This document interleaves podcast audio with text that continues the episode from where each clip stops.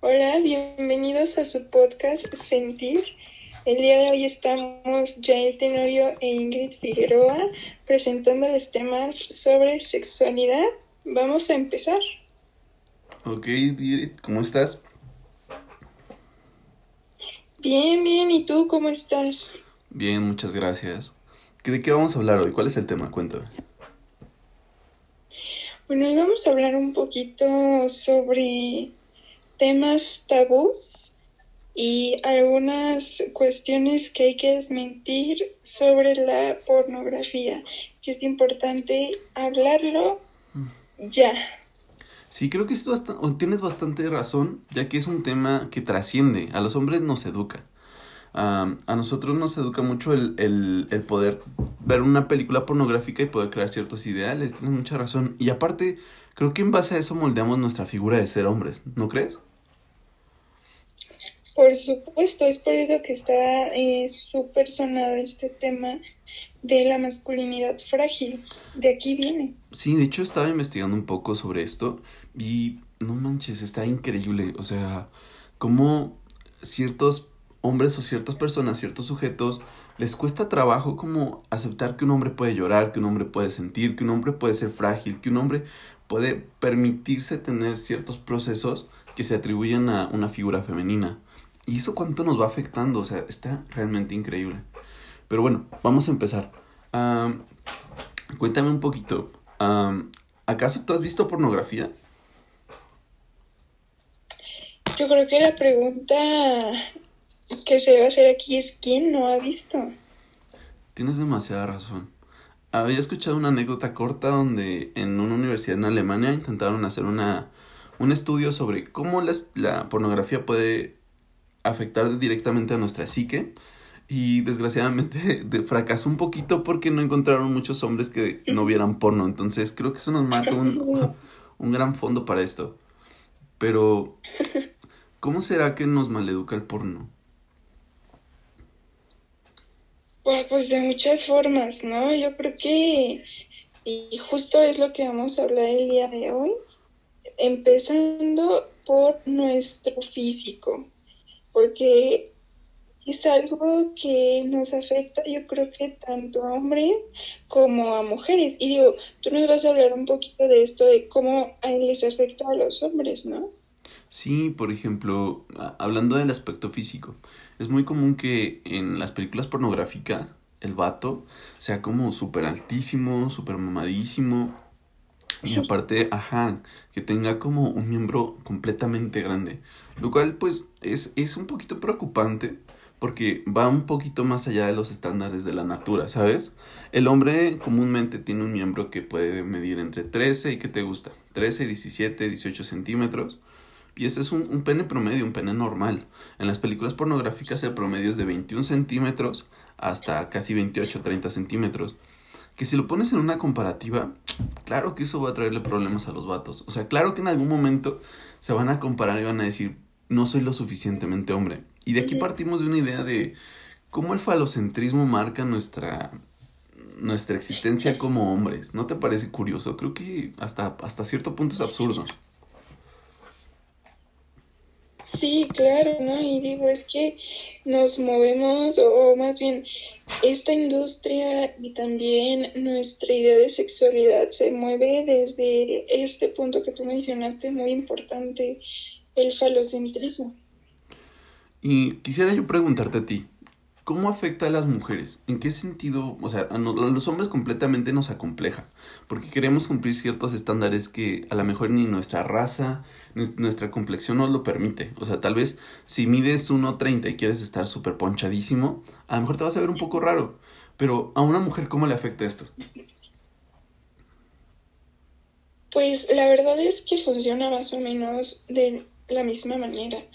Eh, realmente ver cuerpos súper estilizados, ver cuerpos que son también el típico como mucho pecho, cinturita de avispa y caderona, ¿no? Entonces, la verdad es que ese es solamente uno de los miles de cuerpos que existen entre las mujeres, ¿no?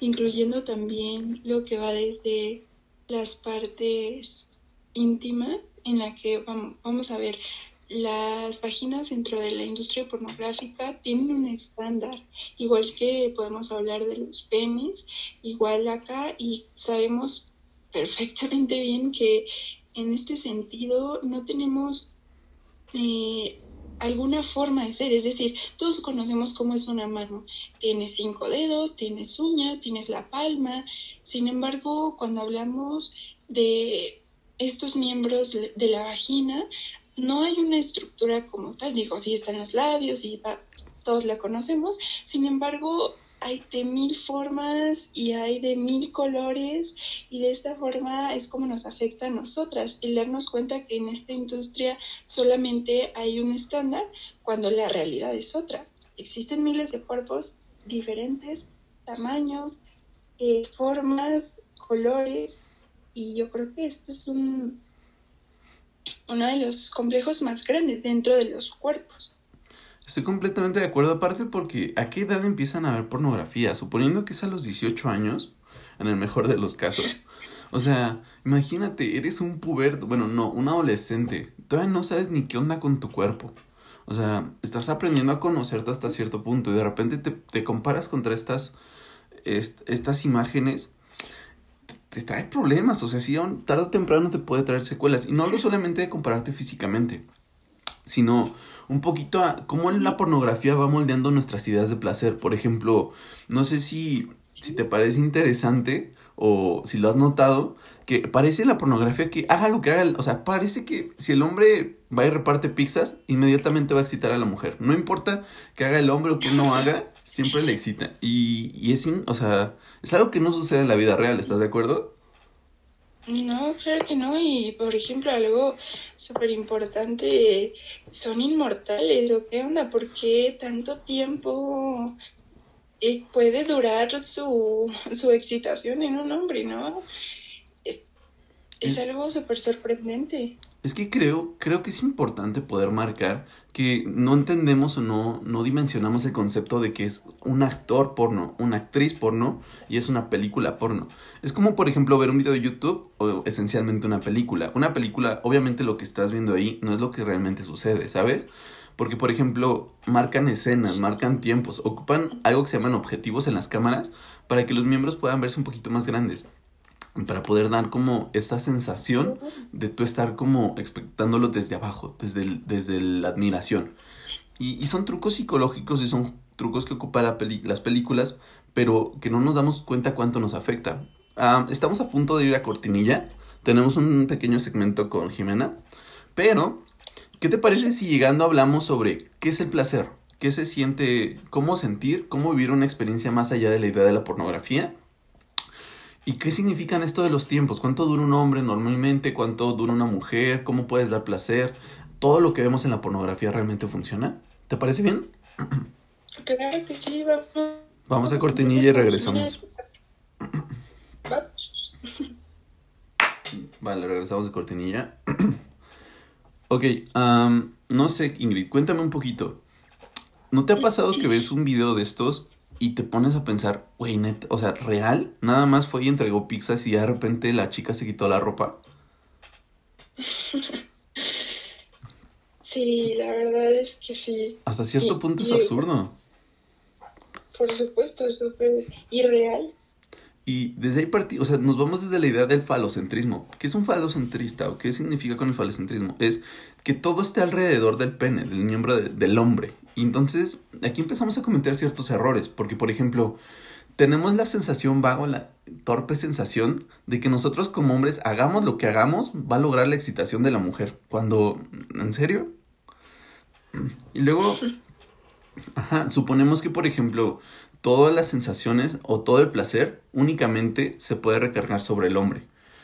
Y, por ejemplo, es algo muy común que en la pornografía terminen con un squirt o que estos orgasmos sean súper intensos, con ojitos de huevo y con los pies súper entumidos.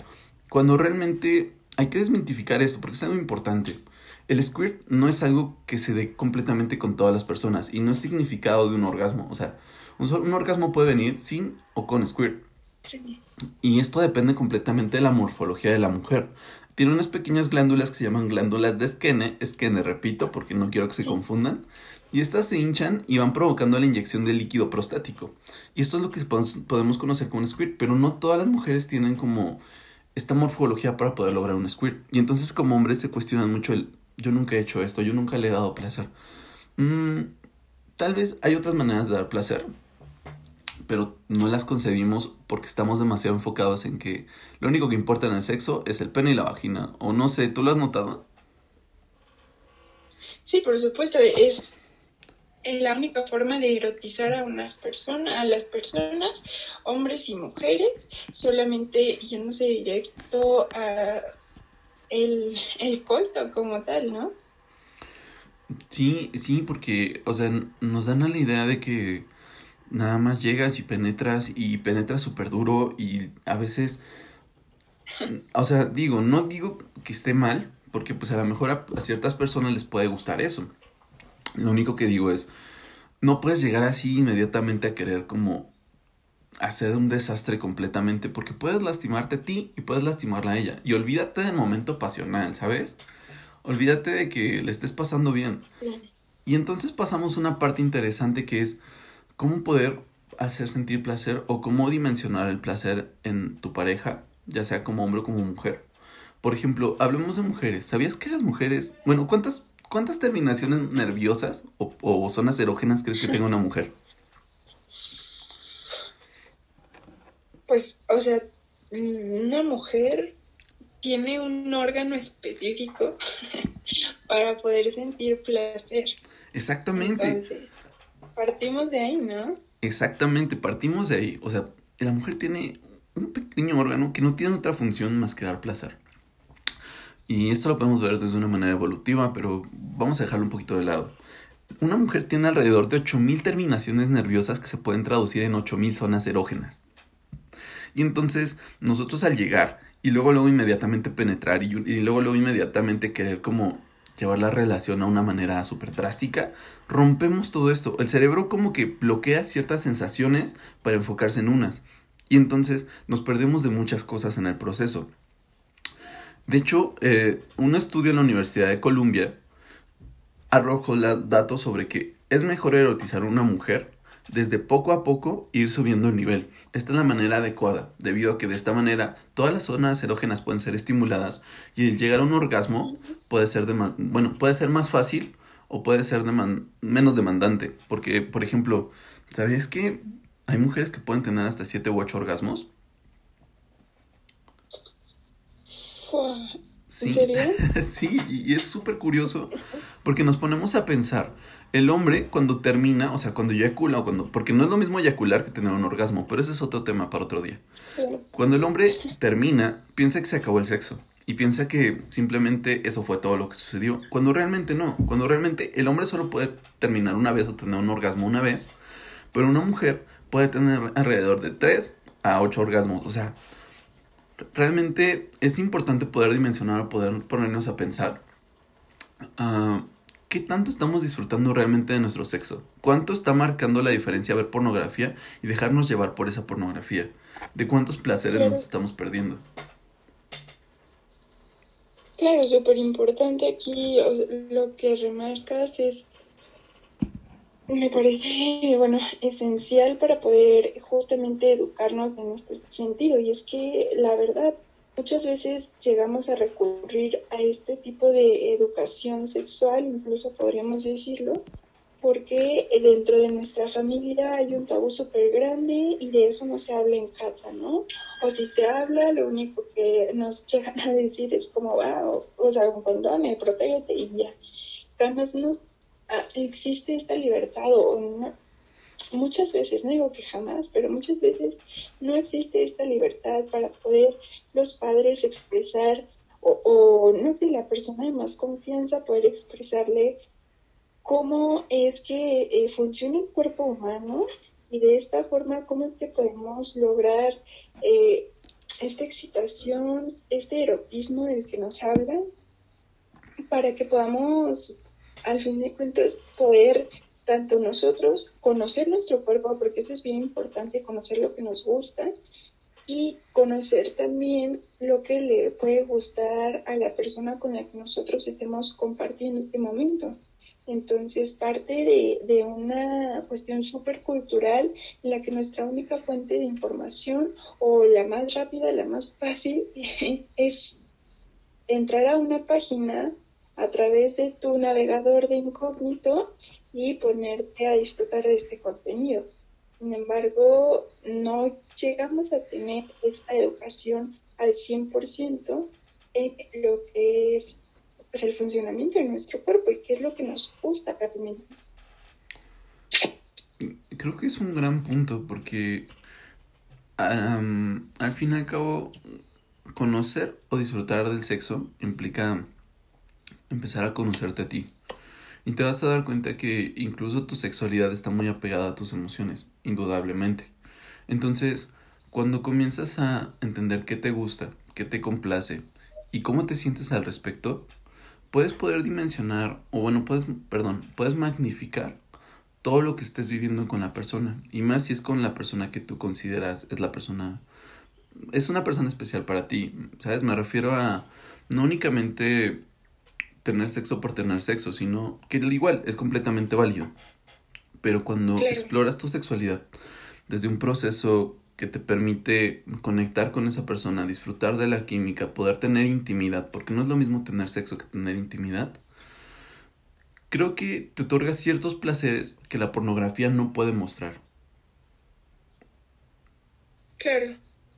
Sí, sí, partiendo de que, por ejemplo, esto que acabas de decir es bien importante, de que sí, podemos tener en eh, lo que decimos sexo casual y todo eso. Sin embargo, sería importante también cuestionarnos eh, ya a este punto por qué nos relacionamos de esta forma con la gente, ¿no? Eh, ¿A qué me refiero? Bueno, muchas veces sucede lo que tú nos decías hace un momento, ¿no? Ah, vemos en la película el pizzero que sí nos quiere y se desnuda de repente y entonces ya estamos súper prendidas, ¿no?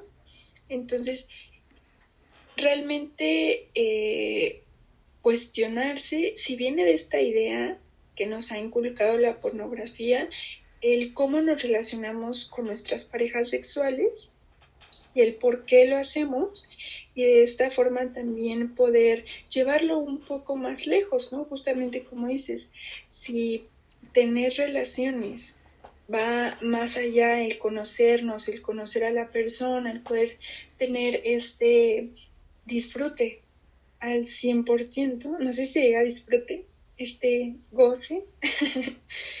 Entonces, bueno, las eh, situaciones que llegan a ser fuera de este contexto en donde nosotros tenemos una relación y una comunicación con la persona, eh, cuestionarnos realmente por qué nos tenemos justamente estos encuentros o de qué forma.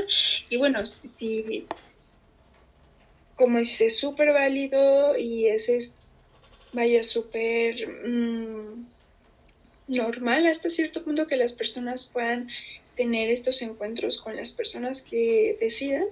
Sin embargo, yo creo que muchas de estas situaciones nacen de esta educación que nos ha dado la pornografía.